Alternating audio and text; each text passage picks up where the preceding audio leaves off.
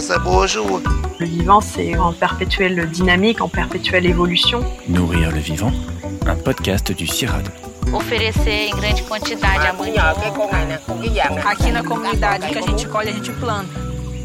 Faire vivre la biodiversité, épisode 2.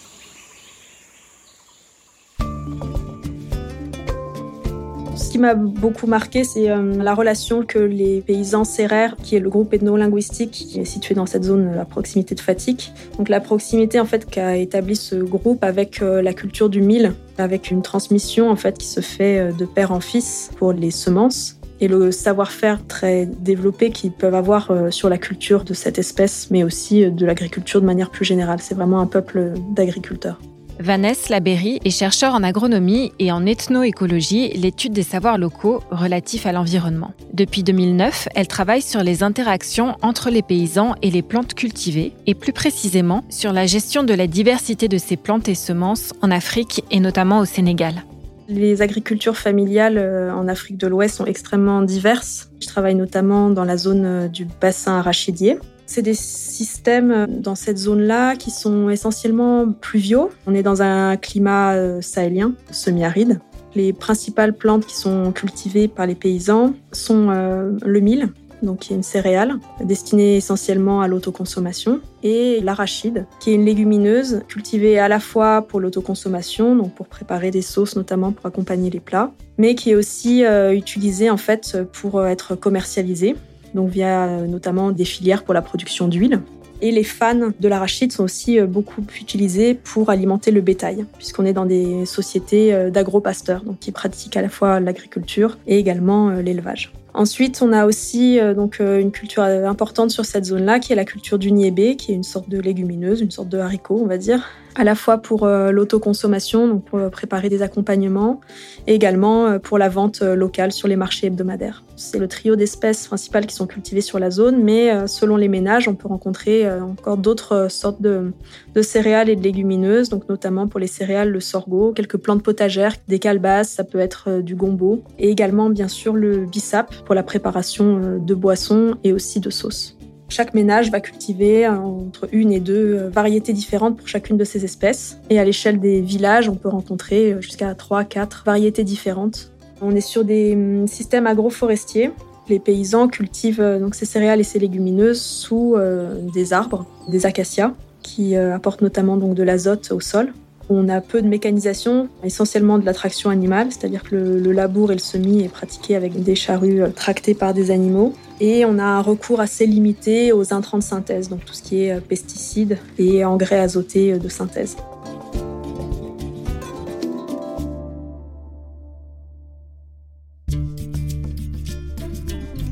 En Afrique de l'Ouest, les types de sols et les microclimats sont très changeants, parfois même au sein d'une même ferme. Les paysans s'adaptent à ces milieux par le biais d'une diversité cultivée ou diversité paysanne, c'est-à-dire une pluralité de variétés à l'intérieur des espèces de plantes cultivées. Ces variétés ont un rôle fondamental dans l'adaptation au milieu et aux pratiques de culture. Les paysans bah, cultivent certaines espèces depuis très longtemps. Et donc, au fur et à mesure, euh, ils ont adapté finalement les populations de plantes qu'ils cultivent à leur milieu, donc à leur sol, à leur climat, également à leur goût, à leur euh, pratique de culture. Donc, il y a eu vraiment une, une adaptation qui s'est faite comme ça sur le temps long et qui s'est faite aussi en fonction des changements qui ont pu avoir lieu euh, dans l'environnement ou dans les systèmes de culture. Une deuxième chose, c'est effectivement le fait que les paysans testent aussi de manière euh, permanente des nouvelles espèces ou des nouvelles variétés qu'ils peuvent euh, trouver bah, sur les marchés ou obtenir via leurs proches qui vivent en ville ou qui vivent dans d'autres régions du Sénégal toutes sortes d'autres innovations, on va dire, qu'ils pourraient observer et qui vont aller tester dans leur champ. Parmi les principaux avantages de la diversité cultivée, il y a ce qu'on appelle l'effet d'assurance. Plus on a un écosystème qui est diversifié, plus sa production de biomasse va être stable finalement au cours du temps face à une variabilité euh, du climat par exemple. Et donc ça c'est quelque chose qu'on observe aussi dans les écosystèmes cultivés. Les agroécosystèmes où on a une plus grande diversité d'espèces ou de variétés vont de manière euh, générale euh, tendre à être plus stables dans la production de biomasse dans des contextes où on a une forte variabilité euh, du climat au cours du temps.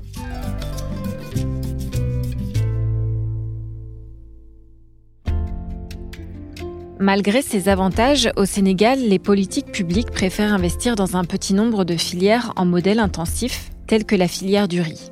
Les financements sur les semences se concentrent donc sur des espèces et variétés limitées. Il y a vraiment cette sorte de mythe dans le monde du développement selon lequel les paysans n'auraient pas accès à de bonnes semences, de bonne qualité ou de variétés euh, adéquates. Il faudrait euh, centraliser finalement la distribution des semences pour pouvoir leur euh, permettre d'avoir accès à des variétés dites améliorées, issues de la sélection en station, et avec effectivement des semences ayant une qualité sanitaire garantie. Selon la chercheuse, si le système étatique de sélection variétale est utile aux paysans, il ne doit pas être exclusif. Les travaux de terrain montrent l'importance de systèmes mixtes, c'est-à-dire des systèmes où les paysans utilisent à la fois des variétés issues de la recherche, mais aussi des variétés paysannes qu'ils obtiennent au marché ou auprès d'autres paysans. Dans ce contexte, le rôle des paysans dans la production, la circulation et la multiplication des semences est essentiel. Je cultive le mil souna, je cultive du sorgho, du niébé, de l'arachide. Bayen Diouf est paysan et producteur de semences au Sénégal. Son village est membre fondateur de l'ASPSP, une organisation née en 2003 qui contribue à l'autonomie semencière des paysans. Le projet de recherche collaborative COEX a été conduit par le CIRAD en Afrique de l'Ouest avec le concours d'organisation paysanne au Niger, Mali, Burkina Faso et au Sénégal avec l'Association sénégalaise de promotion des semences paysannes.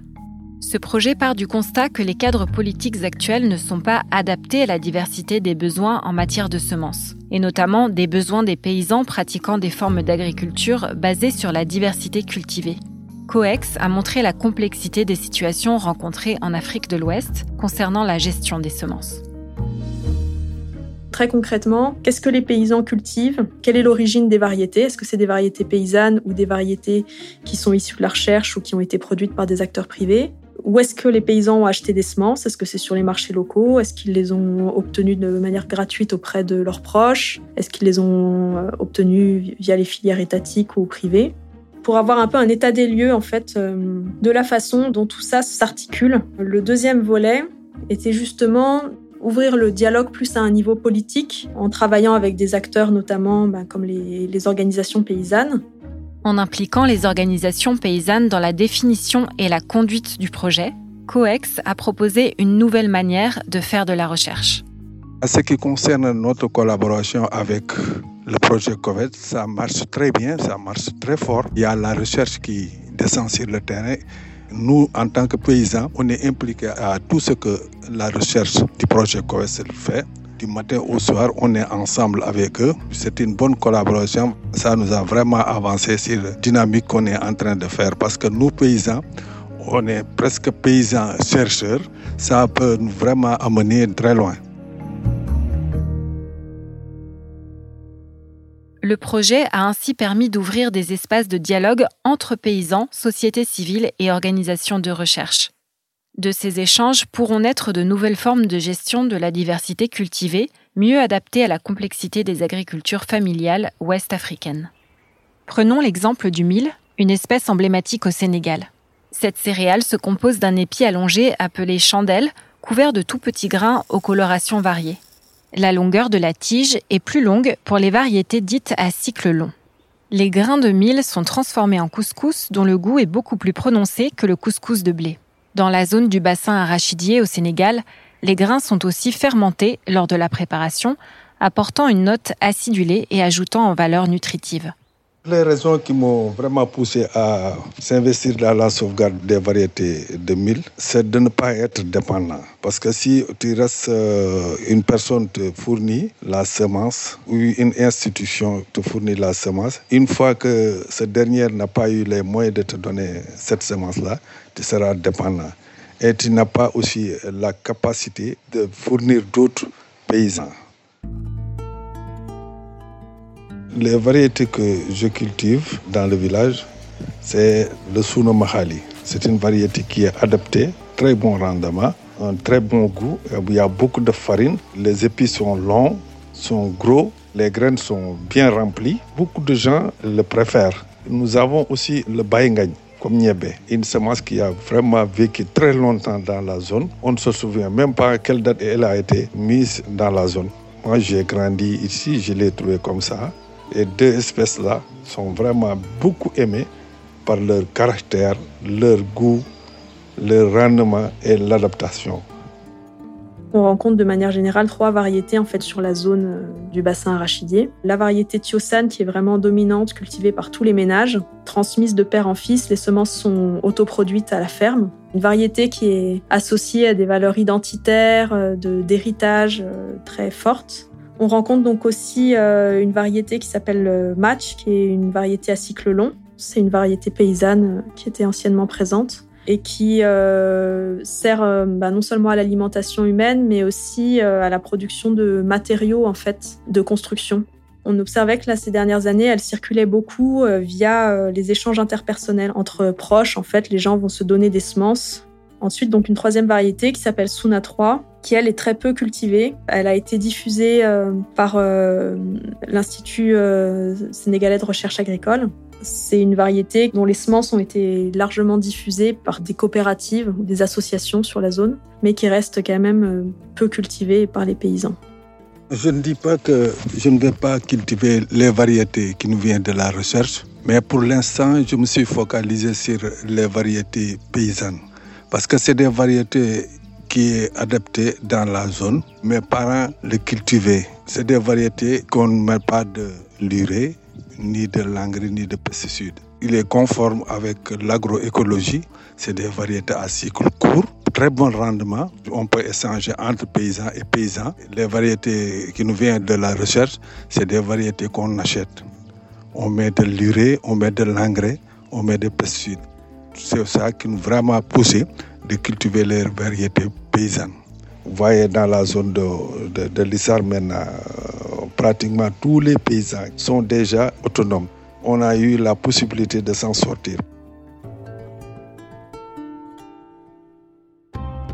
L'importance de la diversité cultivée dans la résilience des agroécosystèmes, donc on va dire plutôt à l'échelle des fermes ou à l'échelle d'un territoire. En fait, euh, c'est quelque chose qu'on observe aussi plus largement pour les systèmes alimentaires. Les pays qui avaient des productions, on va dire, plus diverses avaient aussi une production agricole plus stable au cours du temps. Ça montre finalement à quel point nos systèmes alimentaires actuels sont aussi très vulnérables parce qu'ils sont centrés autour d'un petit nombre en fait euh, d'espèces et de variétés. Ça souligne la nécessité de davantage s'intéresser au niveau politique justement à la diversification des cultures, que ce soit à l'échelle des pays ou des régions, mais aussi bien sûr des fermes ou des territoires.